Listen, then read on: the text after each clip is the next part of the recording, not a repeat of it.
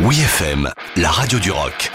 Les bonnes histoires du rock avec Dom Kiris. Il était une fois Personal Jesus par Dépêche Mode. Six mois avant la sortie du septième album Violator, en mars 1990, Dépêche Mode lançait son nouveau single en parodiant les hotlines pour les accros à la religion. Imaginé par une équipe de marketing, un numéro de téléphone donnait accès au répondeur de votre Personal Jesus.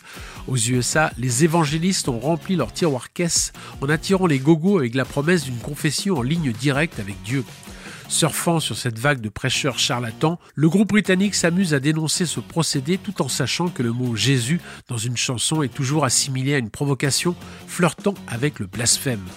L'auteur Martin Gore désamorce le scandale en dévoilant son inspiration première, puisée dans le livre de Priscilla Presley, Elvis and Me, dans lequel elle surnomme son célèbre mari son Jésus personnel. Doté d'un riff de guitare infernal, Dépêche Mode délaisse pour la première fois l'omniprésent synthé pop pour construire une chanson dans le style blues rock. Cette fois, même les plus réfractaires des rockers succombent à la parole divine de Personal Jesus.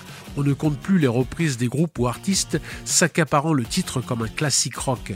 L'une des plus poignantes est celle du légendaire Johnny Cash qui à la fin de sa vie en fait une prière de rédemption tandis que de son côté, l'antéchrist Marilyn Manson en profite pour convoquer le diable en personne pour une version démoniaque. Moralité, croyez en vous-même et soyez votre propre Dieu.